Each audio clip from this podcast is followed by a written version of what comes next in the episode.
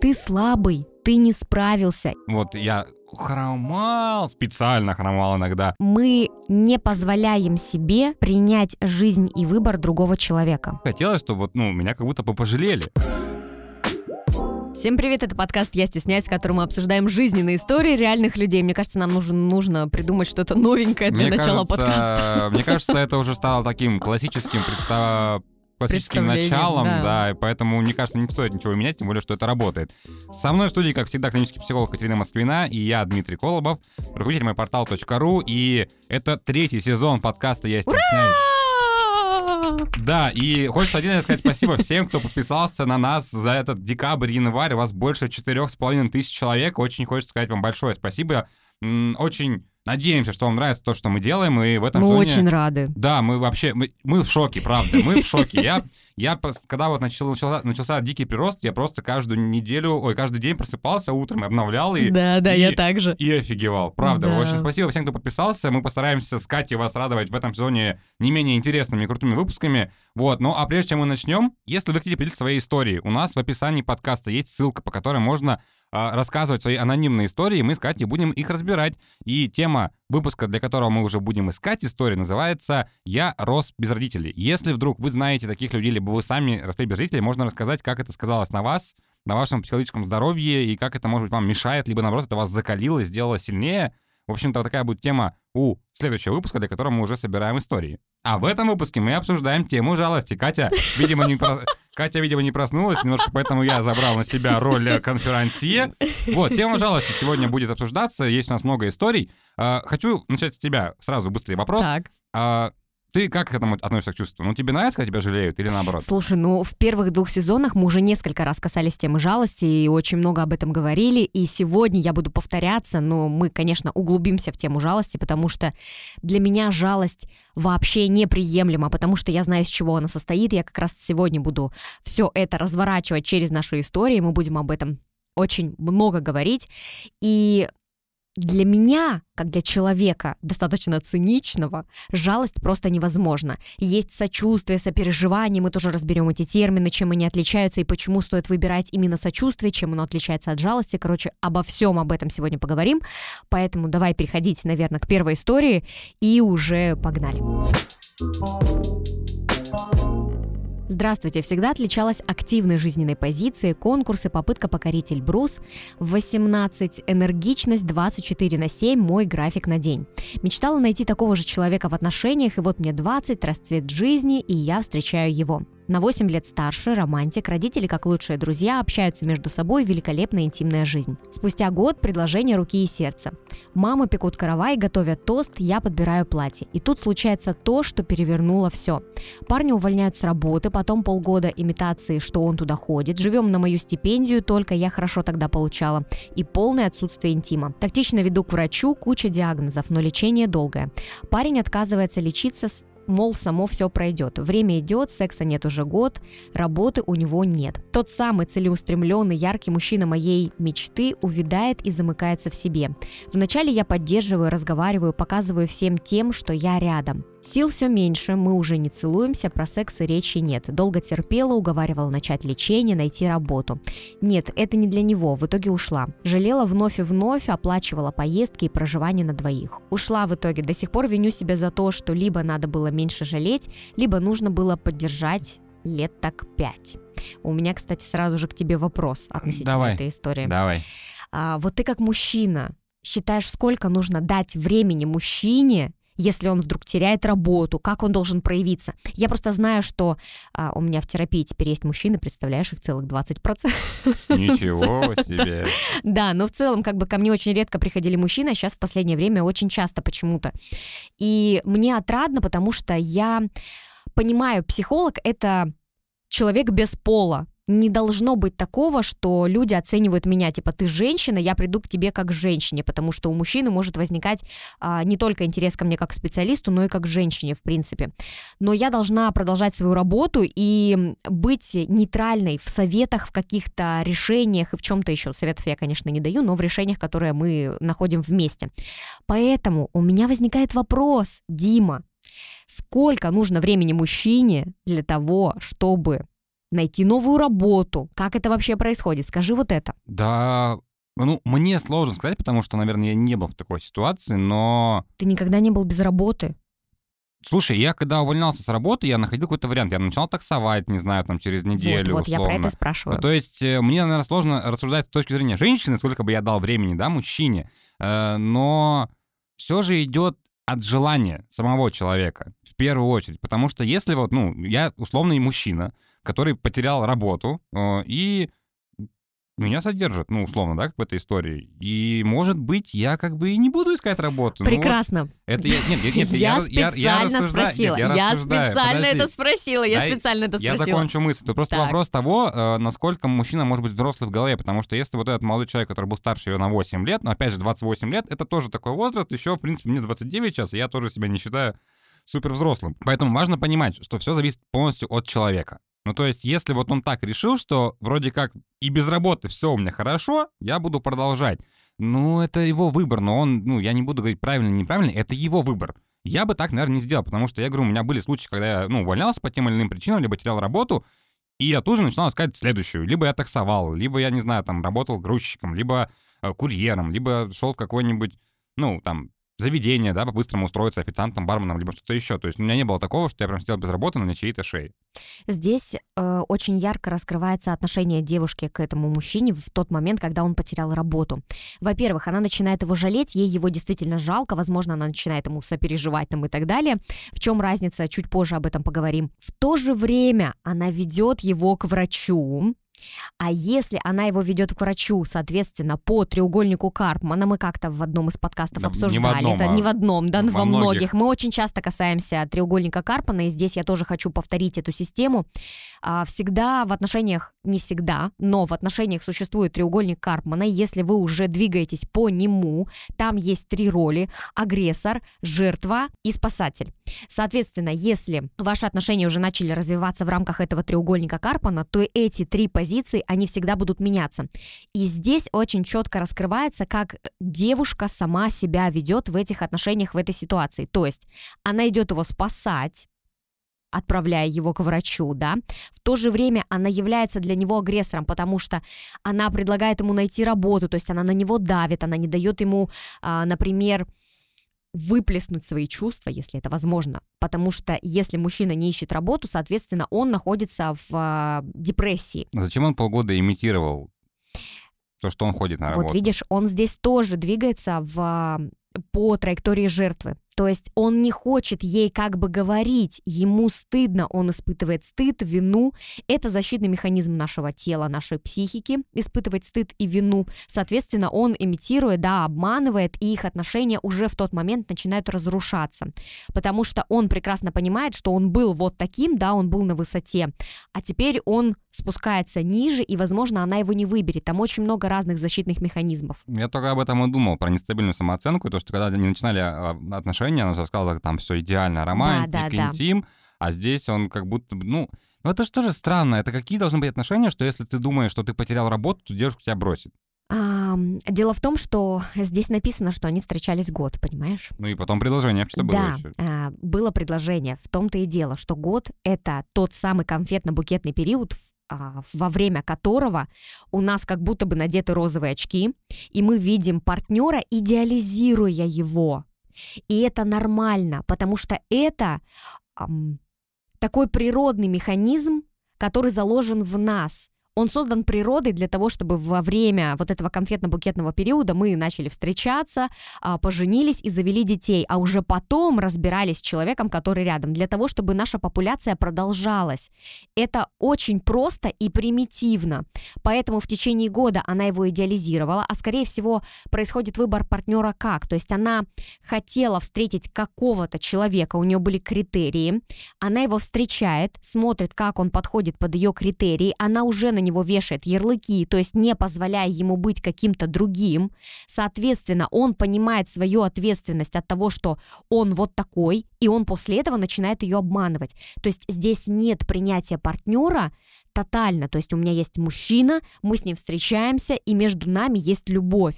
Потому что из любви не рождается жалость только к детям, потому что дети всегда нас э, меньше, они всегда стоят в родовой лестнице э, ниже нас, соответственно, мы их можем жалеть. Кого мы жалеем обычно? Тех, кто нищие, обездоленные, собаки и так далее. То есть тех, кто слабее нас. И здесь э, девушка, находясь в этой позиции, она его жалеет, соответственно, она делает его слабым.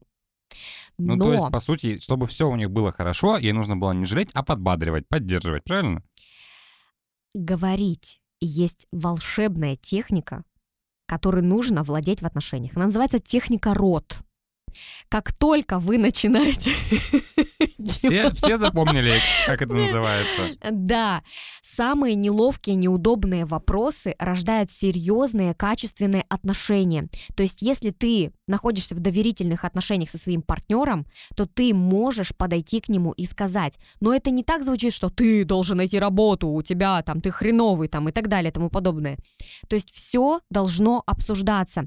Мне некомфортно, я чувствую себя не в безопасности, когда ты рядом не можешь найти работу. Я не могу обеспечивать нас двоих, потому что я вообще-то учусь, у меня стипендия и, и так далее. То есть здесь множество разных вариантов разговора. Конечно же, да. Но мне хочется прийти к концу этой истории, где девушка говорит о том, что она рассуждает, стоило ли еще пять лет да, жалеть, да, да, да. либо меньше надо было жалеть. Ну, то есть, вот откуда вообще взялось пять лет? Я просто не всем понимаю. Ну вот, блин. Я думаю, что это условно ну, просто. Ну, возможно, условно, но где гарантия, что если бы дальше эти отношения продолжались, э, что-то бы изменилось. Вот смотри, я не так просто сказала про треугольник Карпмана, потому что она здесь пишет, что она испытывает чувство вины. Я виню себя а, до сих пор, что ушла. Почему мы испытываем чувство вины? Потому что у нас нет принятия своего собственного выбора. Представь себе, что я делаю выбор, я ему не доверяю, и, соответственно, из-за этого я начинаю себя винить, потому что я оказалась выше, сильнее этого человека. Но суть-то в том, что она его и была выше изначально, когда начала а, брать за него ответственность. То есть я понимаю, в отношениях бывают абсолютно разные ситуации. Можно можно и нужно поддерживать партнера, если что-то вдруг не так. Но ситуации бывают разные. Ты идешь таксовать, ты идешь, не знаю, там, разгружать вагоны, э, зарабатывать хоть какие-то деньги, а есть люди, которые по механизму защиты впадают в апатию, депрессию, начинают пить и так далее, то есть они просто садятся на диване и ничего не делают с этим.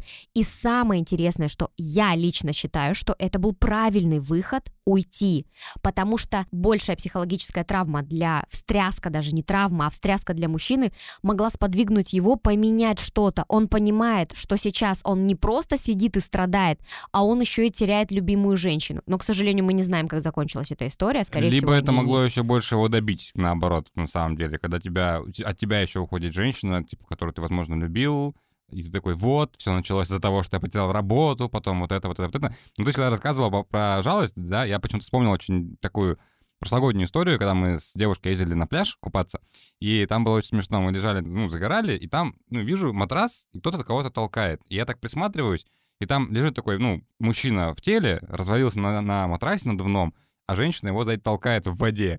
И это так смешно всегда вспоминать, потому что, знаешь, это вот, казалось бы, стереотипность э, сексизма, да, что мужчина должен толкать, а тут женщина толкает своего мужчину на матрасе, а он кайфует, отдыхает. Вот, ну, блин, Стрессовые ситуации закаляют мужчину, поэтому если он в стрессовой ситуации здесь провалился, то это мужчина, а, скажем так, с большим содержанием женских гормонов внутри себя, потому что он не способен действовать в конфликтных историях, а мужчина это должен быть решалово. Я решаю, что на этом мы закончим обсуждение первой истории и перейдем ко второй. Не приношу жалость к себе, всегда прошу только поддержки или чтобы меня выслушали. Если в ситуации с объективной точки зрения жалость уместна, я по привычке и не задумываясь пишу либо говорю, да все нормально, ты чего. И я только недавно поняла, работая с психологом, откуда это у меня. Мой отец в моем подростковом возрасте в порыве злости часто говорил, я помру, и вы все сдохнете без меня, потому что ничего сделать не сможете. С тех пор я стараюсь быть самостоятельной, самодостаточной, независимой ни от кого. Поэтому, когда меня жалеют, мне кажется, что я где-то не справилась, дала слабину, и мне становится стыдно. К людям я не проявляю жалости, а проявляю сочувствие, потому что, как сказала моя экс-подруга, жалко у пчелки, жалеть это низко, нужно сочувствовать. Не знаю, плохо это или хорошо, но мне кажется, что жалость — это не понять проблему человека. Жалость никак не сделает ему легче. А сочувствие — это разделить сложные эмоции и чувства. Так человек поймет, что он не один. Здесь бы я хотела э, коснуться как раз-таки двух терминов сочувствия и сопереживания. Когда мы сочувствуем, значит, мы присоединяемся к чувствам другого человека, то есть мы можем его поддержать. То есть, да, я с тобой, крепись, держись, я знаю, у тебя все получится, ты взрослый, ты крутой и так далее. Сопереживание то же самое. Я присоединяюсь к переживаниям человека. Но я советую вам всегда а, присоединяться к чувствам, а не к переживаниям человека, потому что переживания углубляют чувство жалости. Не случайно Девушка здесь пишет о том, что ей стыдно бывает за то, когда ее жалеют, потому что она не справилась, она чувствует себя слабой, потому что жалость — это именно та самая позиция. Когда мы проявляем жалость кому-то, мы становимся над этим человеком, мы становимся сильнее, и в этот момент мы как будто бы говорим человеку, ты слабый, ты не справился, я бы на твоем месте разобрался. Поэтому э, у человека, который находится под ним, то есть мы его как будто бы, представь себе, что мы его энергетически просто придавливаем в этот момент. Соответственно, естественно, что человек будет испытывать стыд за счет своих поведений, потому что он в этот момент встает на позицию ребенка. Тогда вопрос, вот лично у меня след этой истории, как отличить для простого человека, да, который вот, может быть, хотел как лучше, но не понимает жалость и сочувствие, в чем разница? Может быть, для кого-то, ну вот он искренне прям, ну, сочувствует, но он подает это как жалость. То есть, ну, я уверен, что есть такие ситуации, потому что есть же, ну, очень много людей, которые менее эмпатичные, которые, ну, меньше понимают, как, может быть, с людьми поговорить, что сказать либо, наоборот, нужно помолчать там, в этот момент, просто там обнять человека, и все. Да, если ты не умеешь сочувствовать и сопереживать, если ты умеешь только жалеть, то в этот момент лучше просто промолчать. Э, то же самое, если ты весьма циничный человек, и ты не умеешь сочувствовать и переживать правильно, не зная, что это такое, то в этот момент лучше всего промолчать. Это действительно так, потому что когда мы начинаем жалеть, говорить, ты бедненький, ты несчастненький, какая у тебя жизнь такая, вот это вот, вот это вот все, это в принципе не очень приятно, когда кто-то тебя как будто бы унижает. И здесь смотри, интересно, что история вроде бы со, старо, со стороны психолога должна была бы рассматриваться как негативная, потому что она говорит, я поняла, откуда у меня это, и это возникло из-за отца, который говорил, я помру, и вы все сдохнете без меня, и так далее, и тому подобное. Вроде бы негативная, да, ситуация, негативный Но ключ. здесь, типа, у нее идет настройка, что она должна да, добиваться сама да, всего сама. Да, здесь классно сработал защитный механизм психики, где она умеет не жалеть, умеет быть самодостаточной и, естественно, с психологом прорабатывает проблему с отцом. Ну, например, как вариант, да? То есть это тот момент, когда решать ничего не надо. И я трактую эту ситуацию и эту историю как позитивную. Нет, но при этом смотри, э, а вдруг она тоже уходит э, в перебор самодостаточности, потому что я очень много, очень много знаю примеров вот этих вот сильных, независимых, самодостаточных женщин, э, которые там даже не то, что их там жалеть не надо, там просто им ничего не надо в этой жизни, она всего сама добилась, сама родила без мужчины. Вот я вот, ну вот до такого же доходит. Ну то есть это же тоже, мне кажется, нужно, ну, понимать границы где-то, потому что если это все адекватно в рамках ее ситуации, то что, ну, действительно она такая но здесь пока по рассуждениям я могу сделать только один вывод, что у нее это в адекватной степени проявлено. Но она говорит про психолога, значит, соответственно, здесь э, действительно человек разбирается либо с какими-то конфликтами, которые ее тревожат, либо с этой ситуацией, возможно, она у нее гипертрофирована, проявлена. Не знаю. Но написано достаточно неплохо. Ну, я надеюсь, что стало понятно, наверное, немножко разница между сочувствием и жалостью. Просто вот у меня а, не знаю, вот у меня в школе э, был случай, который я очень быстро считал. Мы когда смотрели сериал «Мир, дружба, жвачка», э, там один из героев перемотал себе ногу бинтом э, эластичным, типа у него там растяжение, хотя на самом деле ничего не было. И он, вот, я там растянул. И я вспоминаю себя в школьные годы, когда я тоже ну, я занимался спортом, и у меня много было разных травм, и я всегда преувеличивал. Вот я хромал, специально хромал иногда, потому что мне хотелось, чтобы вот, ну, меня как будто бы пожалели. Слушай, это очень интересная штука. Я сейчас вспомнила кадр из фильма, моего любимого фильма «Гарри Поттер», э, где э, Драко Малфоя ударяет этот, эм, как он называется? Гиппогриф. Да, гипогриф, и он такой, о боже, он убил меня, убил меня! И там, когда он уже лежит в госпитале, приходит вот эта вот медсестра и говорит, э, Мадам Типа, да. Да-да-да, м, э, мистер Малфой, хватит ломать комедию, типа, идите уже по своим делам, потому что это тот яркий пример, где человек преувеличивает то, что у него что-то болит ради того, чтобы э, получить внимание. И самое интересное, что... Самое интересное, что э, дети... Сейчас вообще очень классная история будет, потому Давай. что мне же это тоже знакомо. Конечно. Так делают а, дети врачей.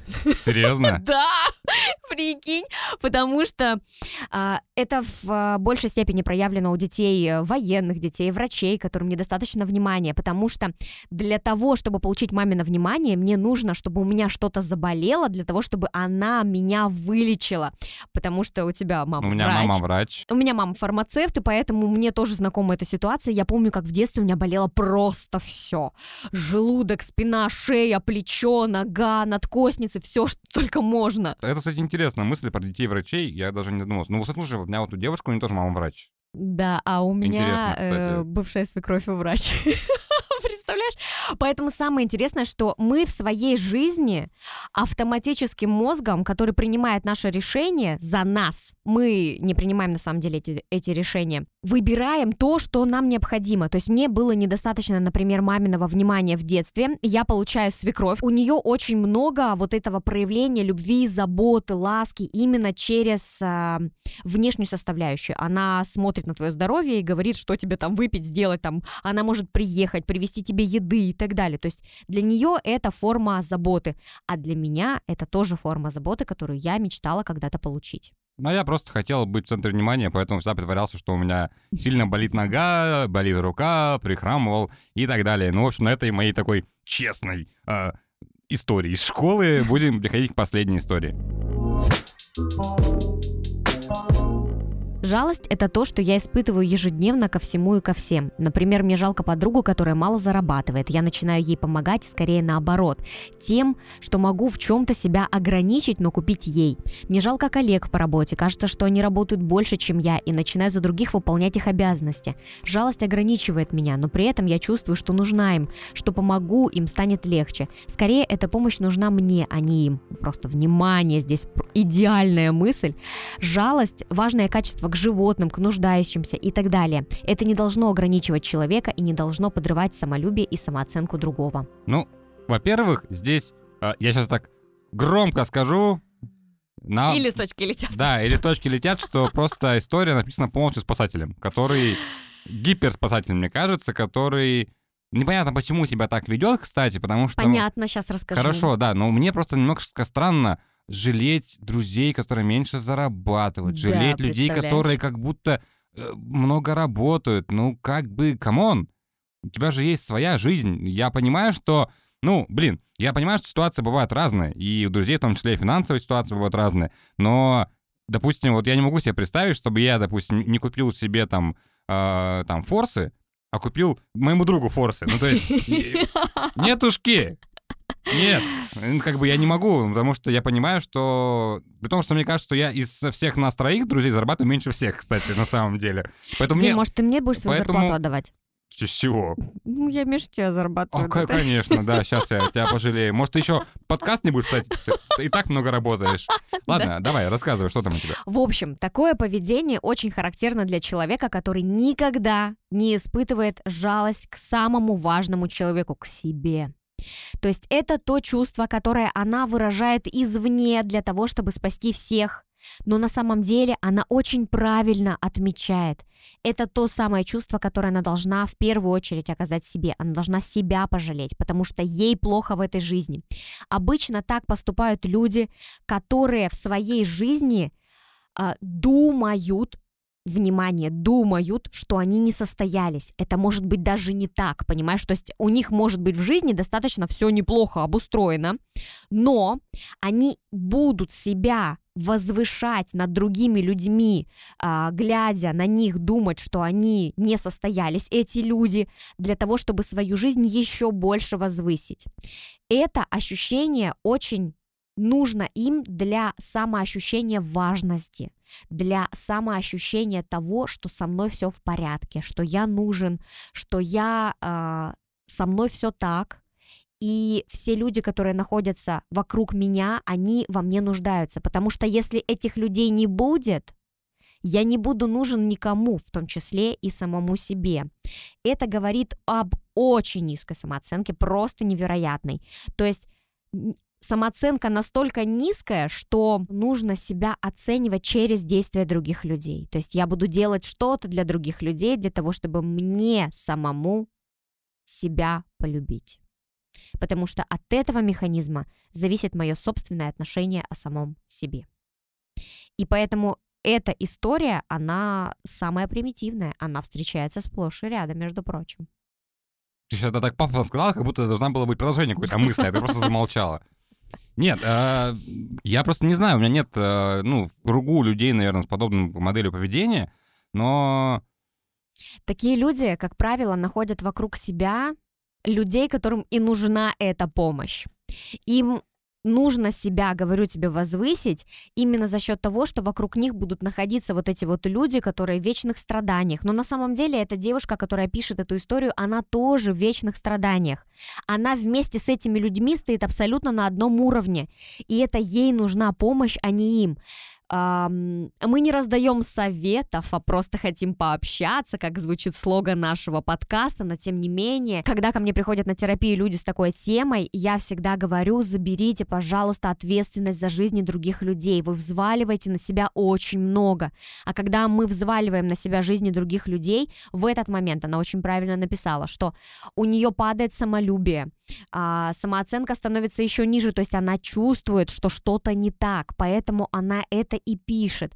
Если бы ее все устраивало, возможно, она бы даже не коснулась бы этой истории. Эти люди всегда чувствуют, что что-то не так. Ну, мне, наверное, хочется отдельно здесь оставить, сделать такой акцент на жалости к животным и нуждающимся. Вот э, сейчас мы немножко перейдем э, больше, наверное, к моему мироощущению, да, нежели к этой истории, потому что я себя очень часто ловил на том, что у меня проскакивает тоже жалость, безусловно, но не всегда она есть к животным, если честно, потому что вот, допустим, сейчас, когда у меня есть моя собака, и я гуляю с ней по улице и вижу другие бездомных собак, у меня скорее больше чувство опасения идет за то, что они могут напасть на мою собаку, либо на меня. Вот, когда, допустим, я еду там без юты, и вижу, там собака лежит на заправке там под снегом, естественно, мне ее жалко, но я как бы тоже ничего не делаю. А еще очень ча- чаще всего, на самом деле, я себя ловил на таком, знаешь, э, интересном ощущении, когда м- когда чувство жалости просыпается к человеку, а, допустим, вот он что-то такое говорит, я не знаю, делает, он не понимает, что это вот не то, что нужно делать. Вот я не знаю, как это сформулировать. Он не... Я понимаю, он не понимает, что это, например, приведет к каким-то негативным последствиям, а ты это уже видишь и понимаешь, да? да? даже не то, чтобы к негативным последствиям, вот он что-то делает не то, над ним смеются, например. Я вот, вот к этому, наверное, mm-hmm, больше вел. Mm-hmm, mm-hmm. И мне становилось жалко человека от того, что он не понимает вот сути происходящего. Он думает, что так, ну типа правильно, что так нормально делать. Потому На самом что деле... в этот момент ты ставишь себя на его место и думаешь, что мне было бы стрёмно, потому что я-то знаю, как на самом деле надо. Мне было бы безумно стыдно за то, что надо мной смеются другие люди. Мы испытываем жалость тогда, когда мы ставим себя на место этого человека и думаем, ну, алло, типа, я бы разобрался здесь. И если бы я оказался в твоей ситуации, мне было бы стрёмно, стыдно, я испытывал бы, испытывал бы чувство вины за свои действия, за свои поступки. В этот момент мы не позволяем себе принять жизнь и выбор другого человека. То есть, если я не принимаю выбор, если я чувствую, что он делает неправильно, значит, я его оцениваю я как понял, что он делает неправильно, я как понял, что ему стрёмно плохо. Но на самом деле со всеми все окей. И каждый человек вправе выбрать свою жизнь самостоятельно, Мы не можем кому-то тыкать, говорить, ты живешь неправильно, у тебя вот такая жизнь, ты такой нищий, ты такой бедный, ты такой вообще весь несчастный. Это выбор каждого человека. Поэтому просто возьмите и отдайте. В этот момент, когда вы испытываете чувство жалости, возьмите из себя его, вытащите и отдайте этому человеку, но не в качестве жалости, а отдайте ему а, как часть его жизни, потому что когда вы его жалеете, вы берете часть его жизни на себя, вы берете часть этой роли, вы берете часть вот этого самого агрессора, спасателя одновременно. И испытываете себя выше этого человека, а это очень тяжело, потому что на самом деле если мы просто будем брать человеческую популяцию, то все люди на планете Земля равны. Угу. Угу.